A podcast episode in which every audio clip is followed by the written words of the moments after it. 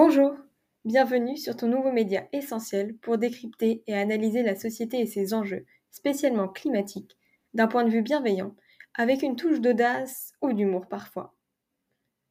Parce que le but, au fond, c'est d'acquérir une conscience écologique ouverte à tout point de vue et réfléchie, pour tendre vers une société plus juste, pleine de sens. Dans cet épisode, le sujet se portera sur une thématique aussi actuelle qu'exaspérante, la persistance du climato-scepticisme, en particulier aux États-Unis.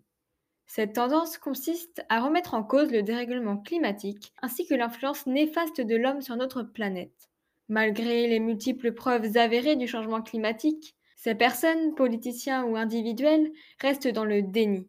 La preuve en est avec Trump qui, quelques jours avant de devenir le 45e président des États-Unis, avait déclaré Le concept de changement climatique a été créé par et pour les Chinois pour rendre l'industrie américaine non compétitive. Nous allons donc tenter de comprendre pourquoi de tels courants de pensée persistent encore aujourd'hui.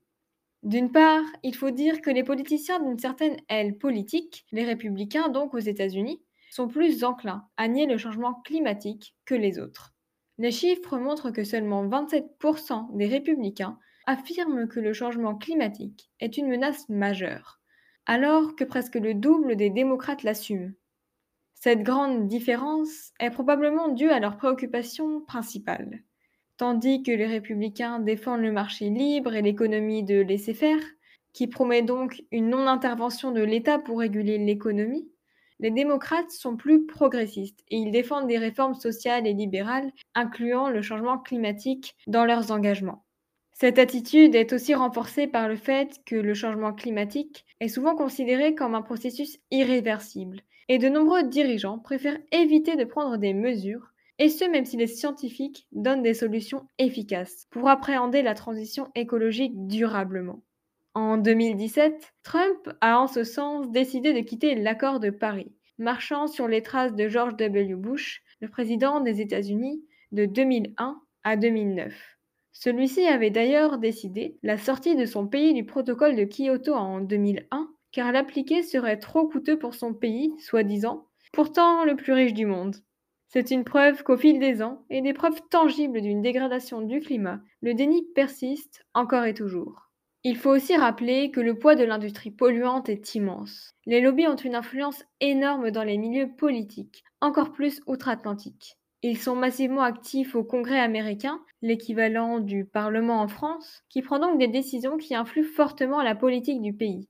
Certaines organisations conservatrices et climato-sceptiques sont aussi financées et supportées par les membres de ce même Congrès, censés être indépendants sur le principe. Tous ces groupes alimentent des théories climato-sceptiques et rejettent les recherches scientifiques sur le changement climatique. Mais grâce à leur richesse qui représente des millions de dollars chaque année, ils peuvent, croyez-moi, largement influencer la législation. Par exemple, l'American Petroleum Institute, l'une des plus puissantes organisations commerciales américaines, a donné en 2021 plus de 10 millions de dollars à des groupes de pression politique pour contrôler les décisions du Congrès. Imaginez les retentissements que cela aurait en France si de tels accords auraient lieu dans le Parlement. De même, les décisions du pouvoir judiciaire sont loin, très loin d'être anodines. Tout comme d'autres sujets tels que l'avortement, le changement climatique est l'une des thématiques les plus sensibles à la Cour suprême des États-Unis, la plus haute cour du pays. Depuis que Trump a été au pouvoir de 2016 à 2020, celle-ci est dominée par des républicains. En fait, c'est le cas car le président américain a le pouvoir de nominer ses juges, qu'il choisit donc en fonction de son bord politique. Ironie de la situation, Trump a remplacé l'ancienne juge Ruth Bader Ginsburg, une démocrate célèbre pour avoir défendu le droit des femmes et des minorités, par Amy Coney Barrett, une conservatrice opposée à l'avortement et au mariage homosexuel entre autres. Malheureusement, cette domination républicaine a mené à des restrictions du pouvoir de l'État fédéral pour lutter contre les gaz à effet de serre, pour au contraire permettre à chaque État fédéré de mener sa propre politique. De ce fait, alors que parmi les 50 États, certains mènent une véritable politique environnementale, d'autres continuent de polluer incessablement. Quant aux citoyens, ceux-ci possèdent aussi des avis très divers en fonction de leur bord politique. Les conservateurs, comme je l'ai dit précédemment, sont opposés à une plus grande implication de l'État, car ils défendent la liberté, d'autant plus que l'idée de prendre des mesures désavantageuses dans le but de protéger l'environnement les réjouit guère, car cela leur empêcherait de garder leurs avantages. Ils préfèrent ainsi nier le dérèglement climatique, ou du moins l'influence de l'homme, et s'enferment dans un cercle vicieux, en se nourrissant de fake news ou en regardant des chaînes peu reluisantes, telles que Fox News. Je pense que la plupart des gens qui adhèrent au réseau social de Trump ne sont clairement pas des adhérents de Barack Obama ou Joe Biden.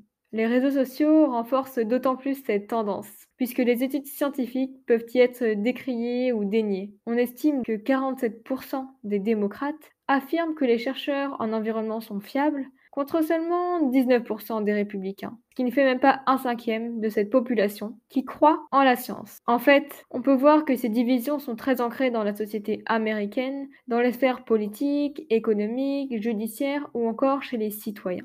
Le changement climatique devrait pourtant faire consensus, mais ce n'est pas encore le cas dans la société américaine et même dans le monde. À l'heure où l'urgence d'agir est claire et demandée par tous les scientifiques et défenseurs de l'environnement, cela pose beaucoup de questions quant aux problématiques du système américain. Comment prendre des décisions efficaces quand le bord politique du président peut tout changer et renverser tout ce que l'ancien président avait bâti? Comment aussi garantir l'application durable des mesures environnementales quand les juges ou les lobbies peuvent eux aussi déterminer la politique, ou l'absence de mesures plutôt, du pays en faveur du climat? Ce sont autant de questions qui vont probablement se renforcer ces prochaines années et auxquelles, espérons-le, des actions et décisions concrètes seront adoptées.